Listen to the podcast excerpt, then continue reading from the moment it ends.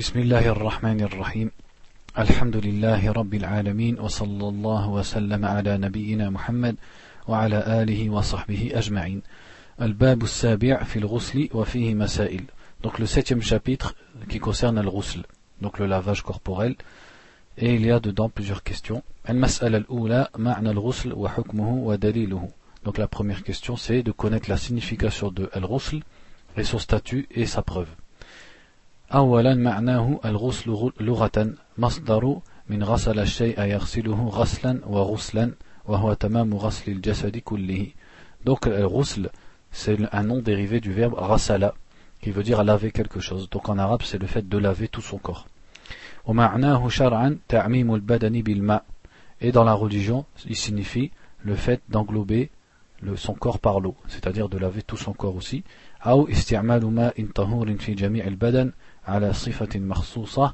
على وجه التعبد لله سبحانه ou alors c'est le fait d'utiliser une eau pure dans, dans tout le corps d'une façon particulière avec l'intention d'adorer Allah Azza wa Jal. ثانيا حكمه deuxièmement le statut du ghusl والغسل واجب إذا وجد سبب لوجوبه donc le, le ghusl il est obligatoire quand il y a une cause qui le rend obligatoire لقوله تعالى وإن كنتم جنبا فطهروا conformément donc au verset qui dit et lorsque vous êtes junub c'est-à-dire en état de janaba alors purifiez-vous والأحاديث التي ورد فيها كيفية الغسل عن عدد من الصحابة نقلا عن رسول الله صلى الله عليه وسلم دلة على وجوبه et les différents hadiths qui ont été ramenés dans la description du ghusl du, euh, que les compagnons ont décrit ou les compagnons ont décrit la manière de faire le ghusl selon le prophète sallallahu alayhi wa sallam ils montrent que le ghusl est obligatoire وسيأتي طرف منها قريبا إن شاء الله. Et bientôt on va citer ثالثا موجباته donc troisièmement qu'est-ce qui rend le ghusl obligatoire? Donc il y a cinq choses. أولا خروج المني من مخرجه ويشترط أن يكون دفقا بلذة من ذكر أو أنثى لقوله تعالى وإن كنتم جنبا فطهروا ولقوله صلى الله عليه وسلم لعلي إذا إذا فضخت الماء فاغتسل Donc il dit premièrement la sortie du sperme de son orifice habituel à condition que ce soit une sortie avec jouissance et que ce soit d'un homme ou d'une femme. C'est-à-dire parce que la femme elle est considérée aussi dans l'islam comme ayant un liquide équivalent au sperme de l'homme. Conformément au verset qui dit si vous êtes en état de janaba alors purifiez-vous et le hadith où le prophète sallallahu alayhi wa sallam a dit à Ali, lorsque tu sors l'eau, c'est-à-dire en fait, il a dit ça en fait par, euh, ça vous trouvez beaucoup dans des versets du Coran ou dans le, ou dans des hadiths, au lieu de, nommer les choses par son nom, il donne entre guillemets une image. Donc là, il dit quand tu sors l'eau, en fait, ce qui veut dire c'est quand tu éjacules, alors fais le lavage. Ce, hadith est dans les Sunan d'Abi Daoud et authentifié par le Sheikh Al-Albani, rahimahullah.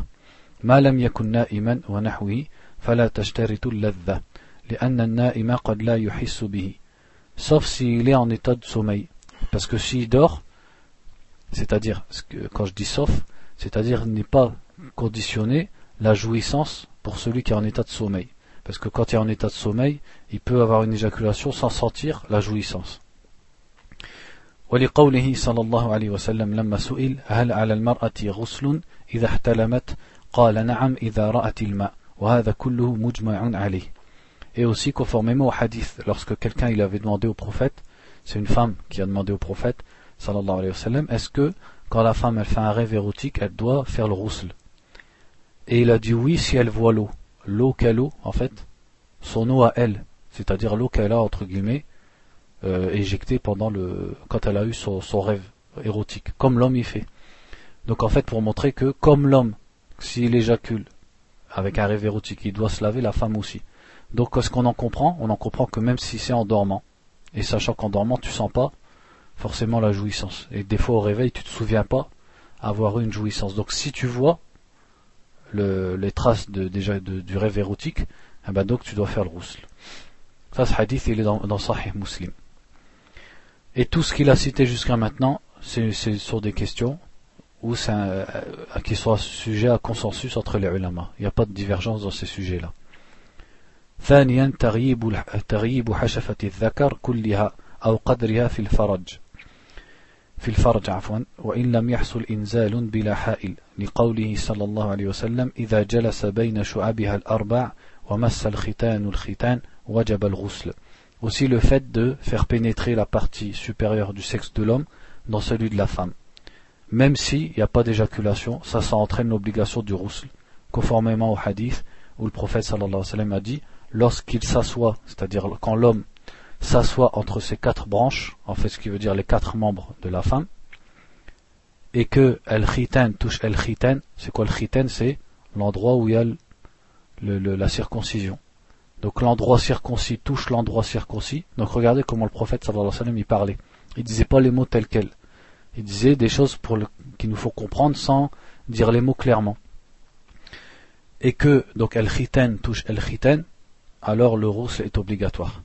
C'est-à-dire quand l'homme se met sur sa femme, mais il a bien précisé, c'est pas simplement le fait de s'allonger sur elle, et que le khitan touche el khitan, c'est-à-dire qu'il y a pénétration, alors le rousse devient obligatoire. Ça, ce hadith est dans Sahih Muslim. Donc même s'il n'y a pas, il n'a rien fait sortir. لكن لا يجب الغسل في هذه الحالة إلا على, على ابن عشر أو بنت, أو بنت تسع فما فوق. Il dit mais ce n'est obligatoire que pour une personne qui a au moins 10 ans ou une fille qui a au moins 9 ans. ثالثا إسلام الكافر ولو مرتدا لأن النبي صلى الله عليه وسلم أمر قيس بن عاصم حين أسلم أن يغتسل Troisièmement, celui qui se convertit à l'islam, même si c'était déjà un musulman à l'origine et qui est sorti de l'islam par exemple, par exemple en s'étant moqué du prophète sallallahu alayhi wa sallam, ou en ayant associé à Allah, et qui se il, rentre à l'islam de nouveau, il doit faire le rousl, ou alors le non-musulman de base qui se convertit. Puisque le prophète sallallahu alayhi wa sallam, il avait ordonné à un compagnon qui s'appelait Qais ibn Asim de se laver quand il, quand il est rentré dans l'islam. Ça c'est un hadith qui est dans les Sunan et qui est aussi authentifié par Sheikh al-Albani. Quatrièmement, donc, aussi le fait, donc cette question-là, par contre, c'est une question à divergence. La deuxième question qu'on a vue, c'est-à-dire le fait de pénétrer, il y avait une divergence euh, à son sujet chez les Sahaba au début de l'islam. Parce qu'il y a un hadith que vous pouvez trouver dans Sahih al-Bukhari où un homme, c'est-à-dire le prophète sallallahu alayhi wa sallam, il a fait appeler un homme. Et l'homme il est sorti et il était plein d'eau. Et le prophète il lui a dit Il lui a dit peut-être qu'on t'a pressé, c'est-à-dire que tu étais en train de faire ce que tu étais en train de faire, et nous on t'a fait couper ton truc. Et l'homme il a dit Na'am, vous m'avez euh, coupé en, plein, en pleine action entre guillemets. Et le prophète sallallahu alayhi wa sallam il lui a dit Idha fala rusla wa Il lui a dit quand on, on te fait des c'est-à-dire on te coupe ton rapport sexuel, alors il ne te suffit que de faire les ablutions puisqu'il n'y a pas éjaculation. Mais ça, donc il y a certains sahaba qui faisaient la fatwa conformément à ce hadith. Mais il y a un hadith, une parole de Ubay ibn Ka'b, anhu, qui est dans les Sunan, où il dit ça, c'était au début de l'islam. Et après, le prophète, sallallahu alayhi wa sallam, il a obligé le roussel de la simple pénétration, même sans, sans éjaculation. Et après, les sahaba, ils faisaient tous la fatwa, et c'est devenu un sujet euh, sans divergence, en fait que la simple pénétration elle, englobe le roussel, elle entraîne le roussel, alors que la question de celui qui se convertit, est-ce qu'il doit faire le roussel, ça c'est une question à divergence. Donc je vous le dis quand je vous cite des questions, ici ils ont dit il lui est obligatoire, d'autres ulama ils disent non, ils disent ça lui est obligatoire s'il était en janaba avant de se convertir. Si par exemple il n'avait pas fait de janaba avant de se convertir, c'est pas obligé. En fait ils ont rattaché ça à la janaba seulement. Et d'autres ils ont dit non, c'est pas rattaché à la janaba, c'est rattaché au changement de religion, au fait qu'il rentre dans l'islam, c'est à cause de ça qu'il doit, euh, doit le faire. Et les hadiths à ce sujet, il y en a plusieurs. C'est-à-dire, il n'y a pas, le prophète sallallahu alayhi wa sallam, il a été rapporté euh, qu'à plusieurs compagnons, il a ordonné de faire le rousl. رابعا انقطاع دم الحيض والنفاس لحديث عائشة أن النبي صلى الله عليه وسلم قال, قال لفاطمة بنت أبي حبيش إذا أقبلت الحيضة فدع الصلاة وإذا أدبرت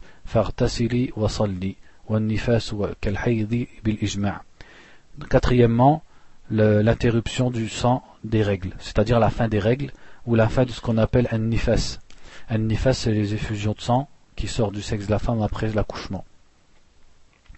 Donc conformément au hadith où Aïcha a dit que le prophète sallallahu alayhi wa sallam, il avait dit à Fatima bint Abi Hubaysh, il lui a dit quand tes règles arrivent délaissent la salat, et quand elles repartent, c'est-à-dire quand elles sont finies, lave-toi et fais la prière. C'est-à-dire, fais le rousle. Donc le fait que la fin des règles arrive, ça entraîne l'obligation du rousle avant de commencer la prière. Et par consensus des ulama, un nifes est comme les règles dans ce sujet. Un nifes qui est les effusions de sang après la grossesse. خامسا الموت لقوله صلى الله عليه وسلم في حديث غسل ابنته زينب حين توفيت اغسلنها وقال في المحرم اغسلوه بماء وسدر وذلك تعبدا لأنه لو كان عن حدث لم يرتفع مع بقاء سببه Cinquièmement, la mort, donc conformément au hadith où le prophète sallallahu alayhi wa sallam il avait ordonné aux femmes qui, qui s'occupaient de, du, du, donc de la dépouille de sa, de sa fille Zainab quand elle est morte, il a dit lavez-la. Et aussi il a dit euh, par rapport à une personne qui était morte alors qu'elle allait au Hajj, le muharim, il a dit lavez-le avec de l'eau et du cidre. Le cidre c'est la plante verte là, les petites feuilles vertes qu'on peut trouver maintenant dans, dans les librairies. Et c'était l'équivalent de leur savon à l'époque. C'est-à-dire si tu le manipules d'une certaine façon avec l'eau, tu arrives à le faire mousser et ça fait comme un savon. Tu peux te laver la peau et les cheveux avec. Donc ça c'est deux hadiths qui montrent et le, donc le fait de laver le mort c'est bien connu dans l'islam. C'est deux hadiths qui sont dans le Bukhari et Muslim. La deuxième question, il dit al-mas'ala thaniya fi sifati al wa kayfiyatuhu. Deuxièmement, le fait de savoir comment on fait le rousl. للغسل من الجنابة كيفيتان كيفية استحباب وكيفية إجزاء. Donc premièrement, le rousl a deux façons de se faire une façon qui est recommandée et une façon qui est juste suffisante pour enlever la janaba. أما كيفية الاستحباب فهي أن يغسل يديه donc la façon recommandée, c'est que la personne elle lave d'abord ses mains, puis elle lave son sexe, puis elle lave ce qui a pu avoir comme impureté euh, sur son corps. Ensuite, il fait ses ablutions comme s'il allait faire la prière, donc c'est-à-dire complète.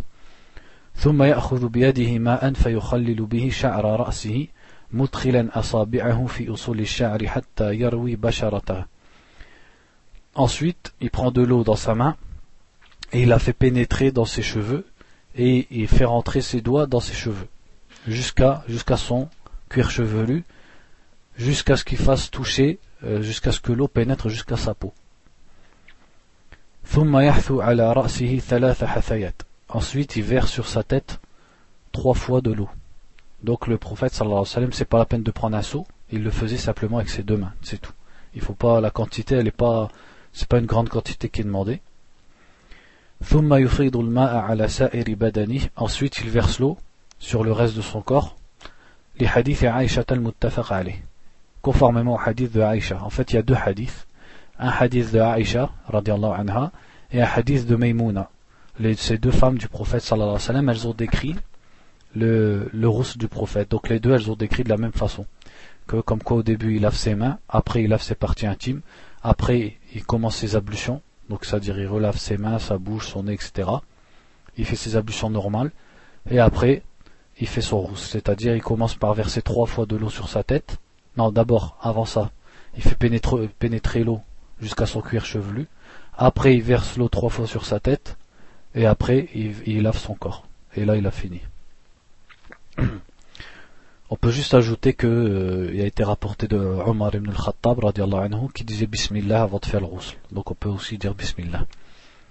أما كيفية الإجزاء أن يعم بدنه بالماء ابتداء مع النية لحديث ميمونة ودع رسول الله صلى الله عليه وسلم وضوء الجنابة وضوء الجنابة فأفرغ على يديه فغسلهما مرتين أو ثلاثا ثم تمضمض واستنشق وغسل وجهه وذراعيه ثم أفاض الماء على رأسه ثم غسل جسده فأتيته بالمنديل فلم يردها وجعل ينفض الماء بيديه. ومثله حديث عائشة وفيه ثم يخلل شعره بيده حتى إذا ظن أنه قد روى بشرته أفاض عليه الماء ثلاث مرات ثم غسل سائر جسده. Il dit la façon qui est juste suffisante c'est de faire passer l'eau sur tout son corps, tout simplement avec la niya, avec la niyyah de faire le rousl. Donc conformément au hadith de Maimouna, où elle a dit, le prophète sallallahu alayhi wa a posé son eau destinée à janaba, c'est-à-dire l'eau pour son rousl. Il a versé l'eau sur ses mains, qu'il a lavé deux ou trois fois, puis il a fait el madmada ou c'est-à-dire la bouche et le nez, puis il a lavé son visage et ses avant-bras, puis il a versé l'eau sur sa tête et il a lavé son corps. Puis je lui ai tendu une serviette et il n'a pas voulu la prendre et il a enlevé l'eau avec sa main. C'est-à-dire il faisait comme ça, a une faute. C'est-à-dire il n'a pas voulu s'essuyer, il a enlevé l'eau avec sa main. Donc ici elle n'a pas mentionné les ablutions complètes, avec euh, l'essuyage de la tête, le lavage des pieds, etc. Elle a juste dit, il a fait le madmada, l'istinchar, il a lavé son visage, ses avant-bras, et après il a lavé tout son corps. Et il dit, c'est pareil dans le hadith de Aïcha où elle a dit qu'il a yukhallil, c'est-à-dire il, masse les, cheveux de sa tête avec sa main, c'est-à-dire pour faire entrer l'eau dedans, jusqu'à ce que quand il, il pense qu'il a, que l'eau a atteint sa peau, il verse l'eau sur lui trois fois, et il lave le reste de son corps. Voilà, yajibu al Donc en fait, ce qu'on comprend ici, c'est que si tu veux faire les ablutions de façon complète, tu fais d'abord euh, le, plutôt le roussel, en fait, tu fais d'abord les ablutions complètes, et après, tu fais les grandes ablutions. C'est-à-dire, tu laves ta tête trois fois et le reste de ton corps. Et si tu veux faire le minimum, tu fais la bouche et le nez et tu, laves tout ton corps. C'est-à-dire, tu peux te mettre sous la douche et t'attends que l'eau elle passe partout. Et tu fais bien attention que l'eau elle passe partout et qu'elle est pénétrée jusqu'à ton cuir chevelu. Donc sans qu'il y ait trois fois, sans qu'il y ait commencé par ci ou par ça. Et dans les deux façons, ça il faut le savoir, c'est que les deux, tu peux prier tout de suite après. C'est-à-dire même si dans ton rousle, t'as pas fait tes ablutions, tu peux prier. Parce qu'il y en a, ils pensent que le rousle, ça enlève le hadith al-akbar sans l'asghar. Mais non. Le rousle, qu'il soit comme ça ou comme ça, il te permet de faire la salat. Puisqu'il englobe la, la, pureté, entre guillemets, petite. La petite pureté, la petite euh, purification. Ensuite, il dit, ولا يجب على المرأة نقد شعرها في الغسل من الجنابة il dit et il n'est pas demandé à la femme de défaire ses tresses quand elle se lave pour al-janaba ويلزمها ذلك في الغسل من الحيض لحديث أم سلمة قالت قلت يا رسول الله إني امرأة أشد ضفر رأسي أفأنقضه لغسل الجنابة قال لا إنما يكفيك أن تحثي على رأسك ثلاث حثيات ثم تفيضين عليك الماء فتطهرين mais elle doit le faire quand c'est le rousle pour les, règles. Donc conformément au hadith de Umm Salama, anha, qui a dit J'ai dit au messager d'Allah, je suis une femme qui fait, qui attache ses cheveux. Est-ce que je dois les défaire pour me laver de al-janaba Il lui a dit non, il te suffit de verser l'eau trois fois sur toi, sur ta tête, puis de la verser sur toi et tu es pur. C'est-à-dire de verser trois fois l'eau sur sa tête, même si elle ne défait pas ses tresses. Donc elle passe l'eau sur sa tresse et sur ses cheveux sans les défaire. Donc si elle a un chignon, etc. Et ensuite sur son corps. Et quand ils disent ici, par contre, si c'est pour les règles, elle doit le faire, en fait, là, à mon avis, ce qu'ils veulent dire, c'est que c'est préférable. Par propreté, par exemple. Mais sinon, les ulama, ils font pas de différence. Ils disent, quel que soit le rousse qu'elle fait la femme, elle n'est pas obligée d'enlever ses tresses. il y a une version de l'imam Ahmed qui a été rapportée, comme quoi il dit que si c'est pour les règles, il faut qu'elle défasse ses tresses. Mais la preuve des, gens de l'école Hanbalit à ce sujet, c'est un hadith comme quoi le prophète sallallahu alayhi wa sallam, euh, il a dit à Aïcha, il lui a dit lave-toi et défais tes cheveux. Mais quand on regarde le contexte au moment duquel il a ordonné ça à Aïcha, c'était l'histoire quand Aïcha et le prophète ils allaient au Hajj. Et à ce moment-là, elle avait ses règles. Et le moment il lui a dit, si on regarde le contexte du hadith, elle avait encore ses règles. Donc en fait, c'était pas son rousse des règles, c'était un rousse comme ça par propreté, parce qu'elle allait partir à Mecca. C'est tout. Ça n'avait rien à voir avec, les règles. Donc les lamas, ils ont dit, on peut pas dire de ce hadith que le, fait qu'il lui a dit défait tes tresses, c'était pour les règles, puisqu'elle était encore dedans. C'était pas son rousse des règles. Donc il n'y a pas de différence entre les règles et le janaba. Dans les deux, elle peut laisser ses cheveux attachés. Al-Mas'ala thalitha, la troisième question. Donc le hadith de Umm Salama, il est dans Sahih Muslim. Donc le, de la troisième question, Al-Arsal mustahabba, le rousl qui est conseillé et non pas obligatoire. تقدم بيان الأغسال الواجبة وما الأغسال المسنونة والمستحبة؟ فهي أولا الاغتسال عند كل جماع. لحديث أبي رافع أن النبي صلى الله عليه وسلم كان ذات ليلة يغتسل عند هذه وعند هذه. قال فقلت يا رسول الله ألا تجعله واحدا؟ قال هذا أزكى وأطيب وطهار Le premier rousle qui est conseillé, c'est le rousle qu'on fait à chaque rapport sexuel. C'est-à-dire, par exemple, tu as fait un rapport sexuel et tu vas en faire un deuxième. Il n'y a pas de salat entre les deux. S'il y a salat, donc tu es obligé de faire le rousle. Mais là, il n'y a pas de prière. La prière, elle est dans trois heures. Et tu veux refaire. Eh ben, il est conseillé, c'est-à-dire c'est préférable, c'est pas obligatoire de faire le rousle pour chaque jima, pas seulement pour la salat. Puisque dans un hadith, donc Abu Rafi, il raconte que euh, pendant une nuit, le prophète sallallahu alayhi wa sallam, il a fait, il a eu des rapports avec plusieurs de ses femmes et il se lavait à chaque fois. Et euh, un compagnon, il lui a dit pourquoi tu ne le fais pas qu'une fois Et il lui a dit ça c'est plus pur, c'est mieux et c'est plus pur. Donc c'est conseillé. Et il y a d'autres hadiths qui montrent que le prophète sallallahu alayhi wa sallam, des fois, il faisait le tour de ses femmes avec un seul rousse. Il faisait le rousse qu'à la fin. Donc le, que tu fasses l'un ou l'autre, il n'y a pas de problème, mais le mieux c'est de faire le, le rousse à chaque fois. Ce hadith, il est dans les Sunan d'Abi Daoud et il est authentifié par Sheikh Al-Albani. ثانيا الغسل للجمعة Si ce n'est qu'ici on peut rappeler que euh, il est aussi conseillé à celui qui veut refaire un rapport de faire les ablutions. Comme on avait vu le hadith de Omar ibn Khattab, où le prophète sallallahu alayhi wa sallam, il avait bien dit euh, il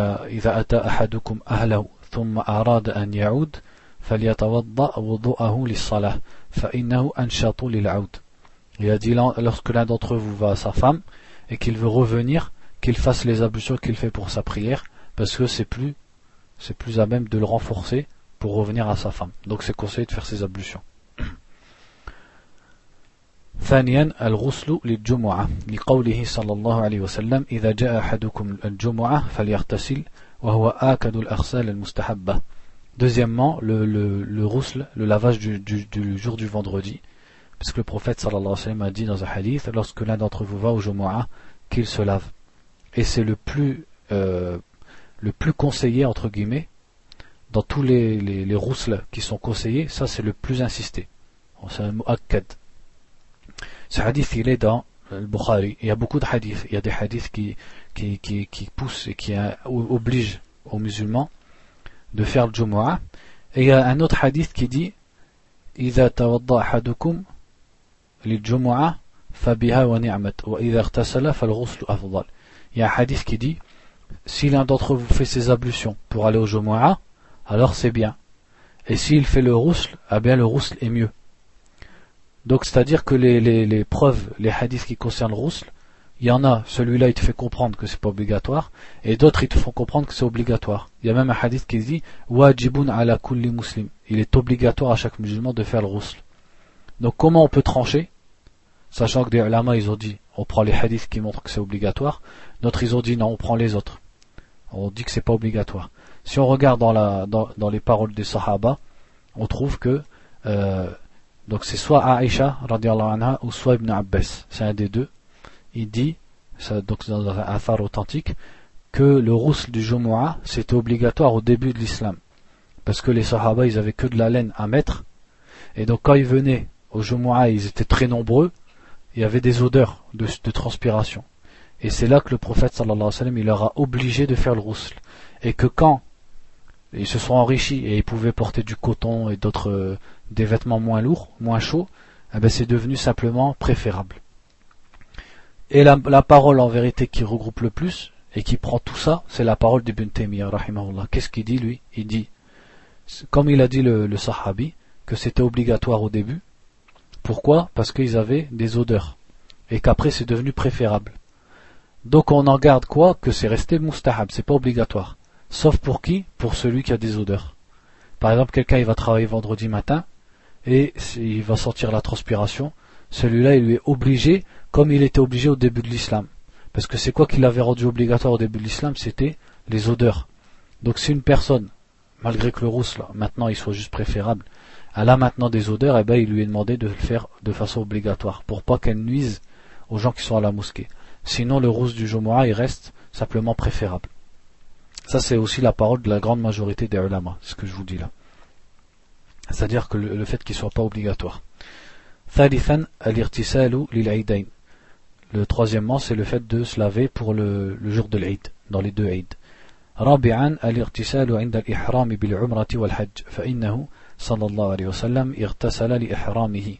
Le fait aussi de faire le rousl quand on fait l'ihram. L'ihram, c'est l'état de sacralisation pour la umrah ou pour le hajj.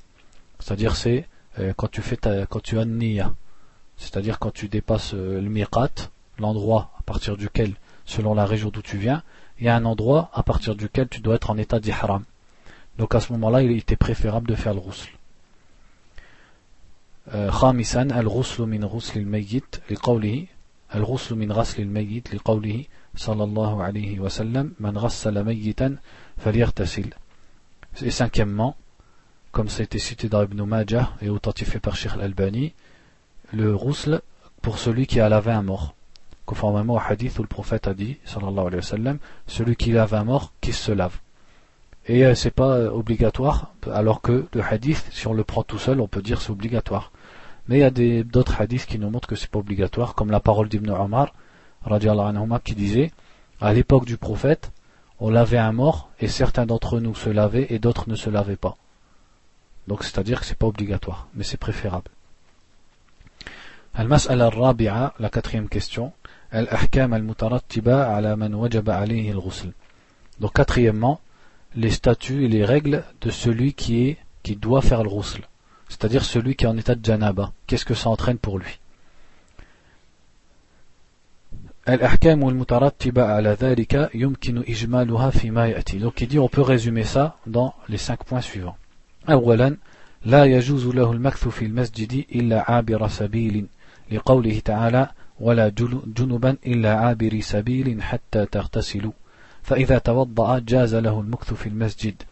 لثبوت, لثبوت ذلك عن جماعة من الصحابة على عهد النبي صلى الله عليه وسلم ولأن الوضوء يخفف الحدث والوضوء أحد الطهورين Premièrement, il lui est interdit de rester dans la mosquée. Ça, c'est vrai aussi pour la femme qui a ses règles. C'est-à-dire, il n'a pas le droit de rester dans la mosquée, sauf si il passe son chemin. Comme il est dans le verset du Coran. Donc, de ne pas approcher la salat si vous êtes en état de janaba, sauf en passant votre chemin jusqu'à ce que vous vous laviez. Sauf si il fait les ablutions, là il peut rentrer et s'asseoir dans la mosquée. Parce que ça a été rapporté de plusieurs compagnons du prophète, ils le faisaient à l'époque du prophète. Quand ils étaient en Janaba, ils voulaient rentrer dans la mosquée, ils faisaient les ablutions et là ils s'asseyaient.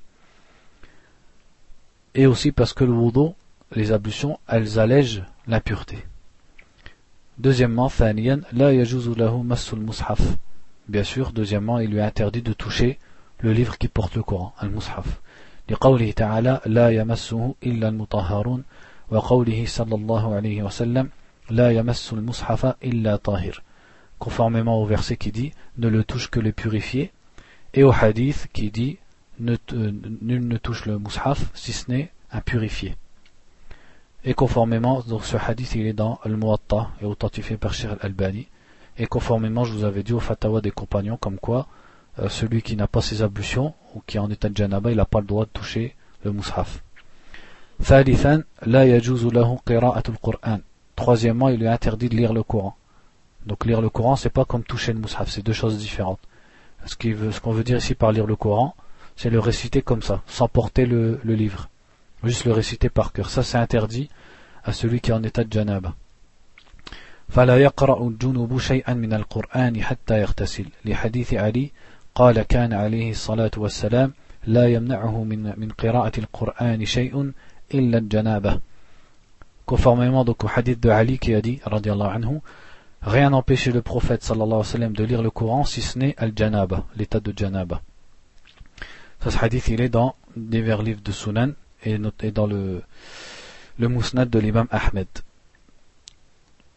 et ils disent ici Ibn Hajar rahimahullah a cité que Ibn Sakan et Abd al-Haq et Al-Baghawi ont authentifié ce hadith. Et ce hadith, il est renforcé par aussi des fatawas des compagnons qui interdisaient la lecture du Coran à celui qui est en état de janaba. ولأن في منعه من القراءة حثا له على المبادرة إلى الاغتسال Et aussi parce que le fait d'interdire à ceux qui sont en état de janaba de lire le Coran, ça va le pousser à se laver le plus vite possible. Et ça, c'est demandé. ويحرم عليه أيضا الصلاة والطواف بالبيت كما سبق بيان ذلك عند الكلام على مسألة ما يجب له الوضوء من الباب الخامس.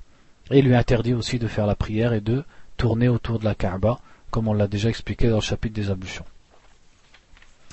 Al-Bab al-Thamin, le huitième, le huitième chapitre, في التيمم وفيه مسائل donc sur التيمم التيمم لغة القصد وشرعا هو مسح الوجه واليدين بالصعيد الطيب على وجه مخصوص تعبدا لله تعالى dans la langue arabe التيمم c'est l'intention et dans la, et dans, dans la religion c'est d'essuyer son visage et ses mains avec al-sa'id al-tayyib c'est-à-dire avec la terre pure d'une façon précise avec l'intention d'adorer Allah Azza wa Jal. المسألة الأولى حكم التيمم ودليل مشروعيته donc premièrement le statut du tayammum et la preuve de sa, sa légifération التيمم مشروع وهو رخصة من الله عز وجل لعباده وهو من محاسن هذه الشريعة ومن خصائص هذه الأمة donc le tayammum il est légiféré et il est une permission d'Allah, une facilité d'Allah pour ses serviteurs et il fait partie des bons aspects de cette religion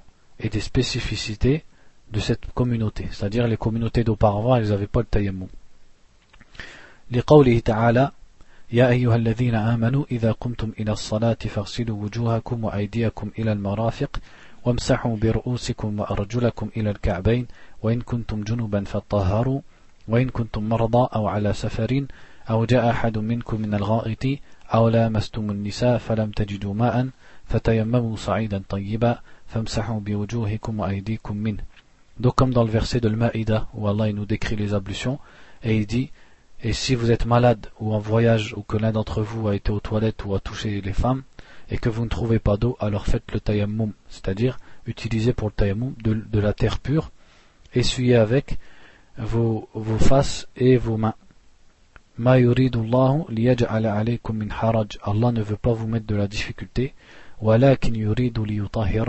Mais il veut vous purifier et compléter son bienfait sur vous afin que vous soyez reconnaissants ولقوله صلى الله عليه وسلم الصعيد الطيب كافيك وإن لم تجد الماء عشر حجج فإذا وجدت الماء فأمسه بشرتك ولقوله صلى الله عليه وسلم جعلت للأرض مسجدا وطهورا Donc aussi il y a deux hadiths. Le premier qui dit La terre pure te suffit si tu ne trouves pas d'eau même pendant dix ans. Et si tu trouves l'eau alors c'est-à-dire mets-la contre ta peau, c'est-à-dire utilise-la dans tes ablutions. Ça, ce hadith, il est dans Abi Daoud et Tirmidhi, authentifié par Sheikh al-Albani. Et l'autre hadith où le prophète sallallahu a dit, ça c'est un hadith où le prophète a dit, c'est les spécificités qui lui ont été accordées, il a dit, la terre m'a été donnée comme un lieu de prière et une purification. C'est-à-dire il peut se purifier avec la terre. Chose qui n'était pas vraie pour les prophètes d'avant lui. Ça c'est dans Sahih al-Bukhari. وقد أجمع أهل العلم على مشروعية التيمم إذا توفرت شرائطه وأنه قائم مقام الطهارة بالماء فيباح, فيباح به ما يباح بالتطهر بالماء من الصلاة والطواف وقراءة القرآن وغير ذلك Donc les, les gens de science sont tous d'accord sur le fait que at-tayammum, quand ces conditions sont remplies, est permis et légiféré, et qu'il remplace la, le, la purification avec l'eau, et qu'il permet de faire tout ce qui est permis avec les ablutions, comme le tawaf ou la prière ou le fait de lire le Coran et autres encore. وبذلك ثبتت مشروعية التيمم بالكتاب والسنة والإجماع. المسألة الثانية شروط التيمم والأسباب المبيحة له. Donc la deuxième question, ce sont les conditions du tayammum et les causes qui permettent de faire التيمم. يباح التيمم عند العجز عن استعمال الماء إما لفقده أو لخوف الضرر من استعماله donc il est permis de faire tayammum lorsqu'on ne peut pas utiliser l'eau, soit parce qu'on n'en a pas, ou soit parce qu'on craint, si on utilise l'eau, d'un mal pour la personne, à cause d'une maladie dans son corps, ou à cause du froid intense.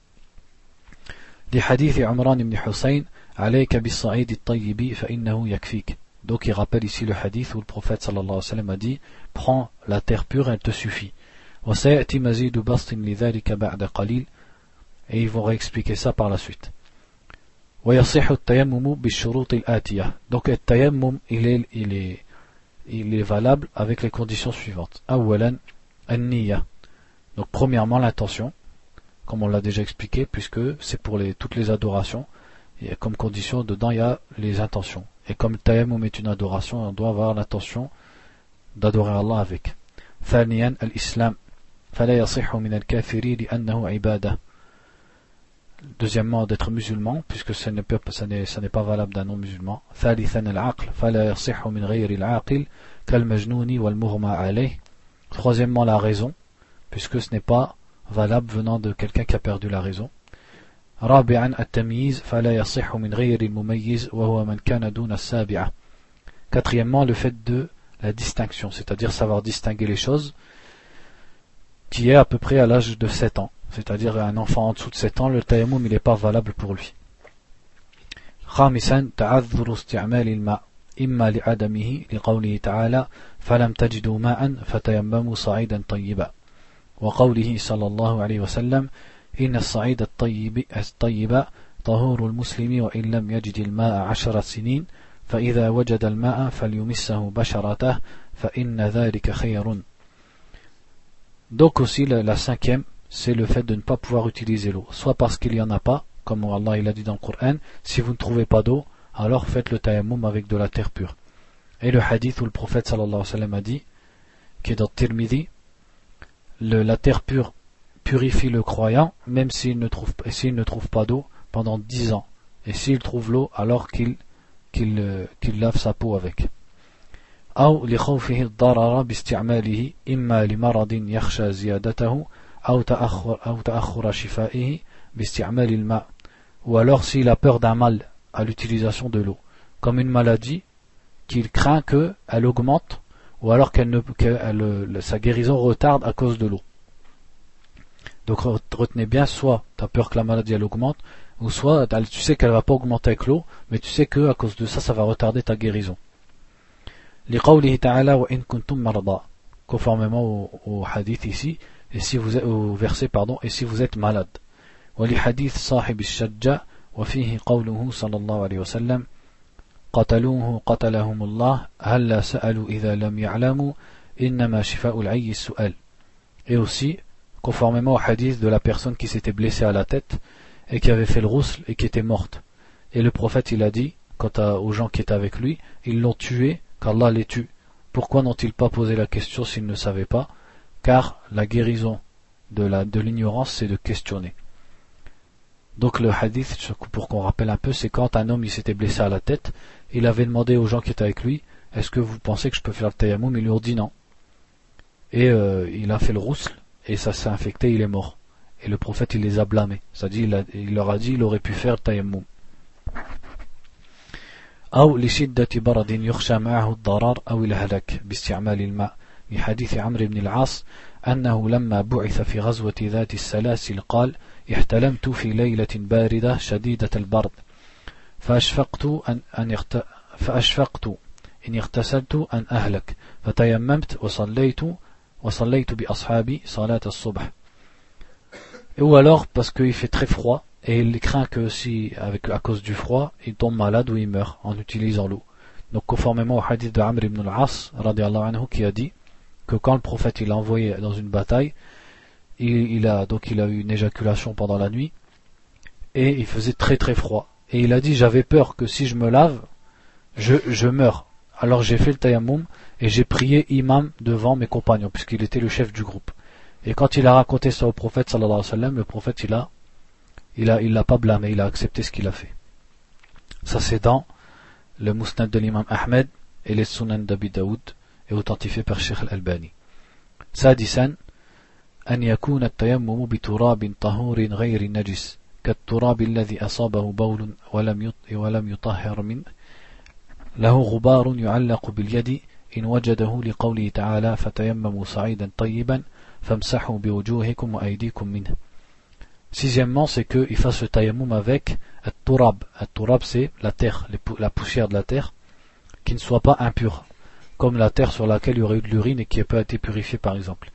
Et que ce soit une, terre qui est le roubar. Le roubar ça veut dire qu'il y ait de la poussière de terre dessus, qui reste sur la main quand il fait le tayammum. Ce qui veut dire ici, par exemple, il ne faut pas que ce soit un rocher plat où il n'y a pas de, où il a rien quand tu, quand tu fais le tayammum dessus, il y a rien qui reste collé sur ta main. Parce que dans le verset du Coran, Allah il dit essuyez-en vos faces et vos mains. Donc certains ulama, ils ont dit, ça implique, s'il dit essuyez-en, ça veut dire que il faut que la terre elle reste sur tes mains quand tu, quand tu fais ça.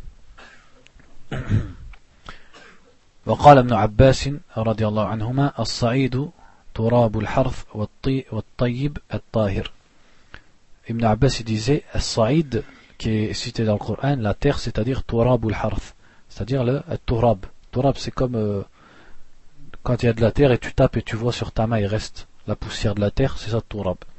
Et il a dit At-Tayyib c'est-à-dire le pur. فإن لم يجد ترابا تيمم بما يقدر عليه من رمل أو حجر il disait si il ne trouve pas ça, eh ben il fait ce qu'il peut. Il, il, fait le tayammum avec du sable ou avec une pierre. C'est-à-dire il tape sur le sable ou sur la pierre. لقوله تعالى فاتقوا الله ما استطعتم et conformément à la parole d'Allah qui dit Craignez Allah autant que vous pouvez. Et l'Awza'i, donc un des imams de, la génération de l'imam Malik, rahimahumullah, dit Ar-Raml, c'est-à-dire le sable, fait partie de As-Sa'id. Donc ça, c'est une question à divergence entre les lamas. Certains ils disent Il faut qu'il y ait quelque chose qui reste accroché à la main. D'autres ils disent non. Tout ce qui vient de la terre et qui est du, du genre de la terre, tu peux faire le avec.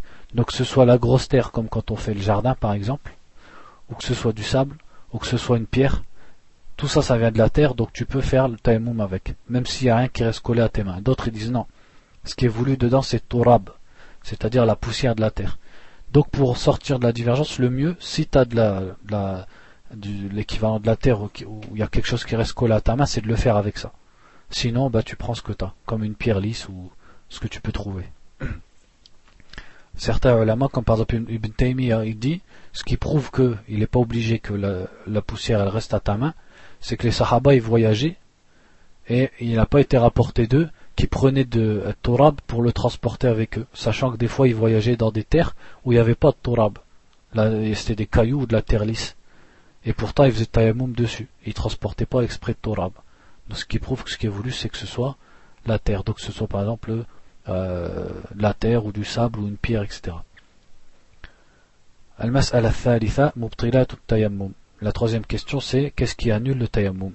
وهي الأشياء التي تفسده ومبطلاته ثلاثة أولا يبطل التيمم عن حدث يبطل التيمم عن حدث أصغر بمبطلات الوضوء وعن حدث أكبر بموجبات الغسل من جنابة وحيض ونفاس فإذا تيمم عن حدث أصغر ثم بال أو تغوط بطل تيممه لأن التيمم بدل عن الوضوء والبدل لا حكم المبدل وكذا التيمم عن عن الحدث الأكبر Bon, pour résumer, ils auraient pu le dire de façon plus simple, c'est que tout ce qui annule les ablutions, ou ce qui entraîne le janaba, ça annule le tayammum. C'est-à-dire si tu as fait le tayammum et tu vas aux toilettes, ben, il faut que tu refasses le tayammum. C'est comme les ablutions. Ou alors si tu as un rapport sexuel, pareil, il faut refaire le tayammum. ثانيا وجود الماء إذا كان التيمم لعدمه لقوله صلى الله عليه وسلم فإذا وجدت الماء فأمسه بشرتك وقد تقدم aussi le fait de trouver l'eau si tu as fait le tayammum à cause du fait que tu n'avais pas d'eau et que maintenant tu as l'eau eh ben, tu peux plus faire le tayammum il faut faire tes ablutions conformément au hadith qu'on avait vu où il a dit que euh, la terre était la purification du croyant, même s'il ne trouve pas l'eau pendant dix ans.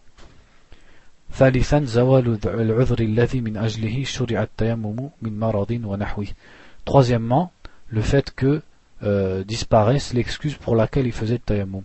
Donc par exemple, quelqu'un il avait euh, par exemple de l'eczéma ou une maladie ou du froid, il fait trop froid et il fait le tayammum à cause de ça, et après par exemple le climat il s'adoucit. Donc là il doit refaire avec l'eau. Ou alors par exemple il a pu son eczéma où il a pu sa maladie, donc là où son infection, Là, il doit refaire. En fait, ce qui te permettait de faire le tayammum, quand il s'en va, le tayammum, il devient nul. Et il n'est plus permis et tu peux plus prier avec. La quatrième question, c'est de savoir comment on fait le tayammum. Donc c'est beaucoup plus simple que ce que les gens y pensent. Il dit Donc premièrement, c'est d'avoir l'attention du tayammum. Ensuite de dire Bismillah.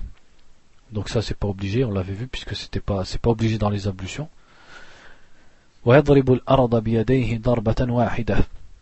Ensuite, il tape la terre avec ses deux mains une seule fois. Ensuite, il souffle dedans pour enlever la poussière, ou alors il les frotte un peu.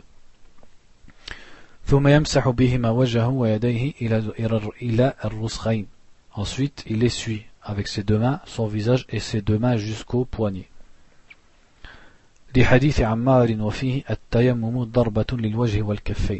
Conformément au hadith de Ammar où le prophète sallallahu alayhi a dit le tayammum se, se fait en tapant une seule fois pour le visage et les mains et les mains, il a dit al-kaffayn, donc ça veut dire la main jusqu'ici.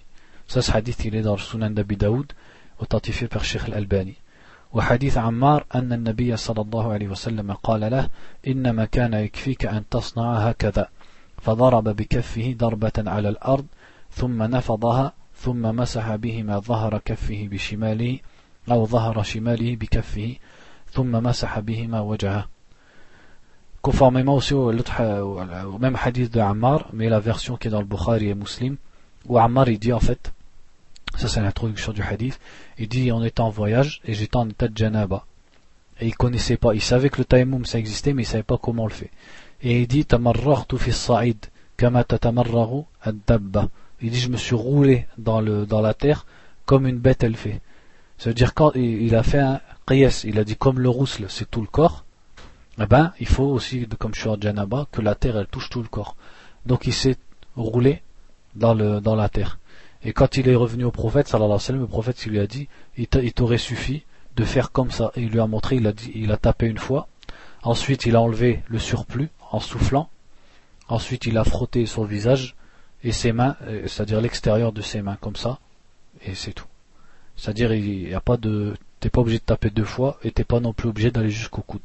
Ou alors, comme certains ils font, ils frottent, comme si c'était du savon. Non, ce qui est voulu, c'est de passer dessus, c'est tout. Et aussi, il n'y a pas d'ordre. C'est-à-dire, si tu peux faire les mains avant les, tu peux faire taper et faire comme ça, et ensuite, parce que quand on regarde le hadith de Ammar, il a dit les mains et le, le, visage et les mains. Mais le mot et, waouh, en arabe, ça implique pas un ordre. Donc on peut pas en comprendre un ordre. Tout ce qu'on peut en comprendre, c'est qu'il a fait le visage et il a fait les mains. Par contre, dans quel ordre? Il y a même une version du hadith qui dit au contraire, qui dit les mains d'abord et le visage après. Donc euh, tout ça, c'est quelque chose de large, c'est pas quelque chose de dans lequel il, faut exagérer. Après, si ce n'est qui a été rapporté d'Abdullah ibn Omar, donc si quelqu'un fait ça, ça, a une base quand même dans la religion, qui tapait deux fois. Il tapait une fois pour son visage, et il retapait, et lui il essuie jusqu'au coude. Abdullah ibn Omar. Donc celui qui fait ça, il n'a pas faux, puisqu'un compagnon du prophète il l'a fait. Donc c'est tout pour aujourd'hui, Inch'Allah. Et le prochain chapitre, ça sera sur An-Najasat, c'est-à-dire les impuretés, comme l'urine et les excréments, comment on doit les nettoyer. Et aussi, donc ça c'est, euh, on va le faire, ça sera vite fait. Et après, ça sera sur les, règles, c'est-à-dire les menstrues des femmes. Et comme ça, la, la prochaine fois, on aura fini tout le chapitre de la purification. Après, on passera à la prière. سبحانك اللهم وبحمدك أشهد أن لا إله إلا أنت واستغفرك وأتوب إليك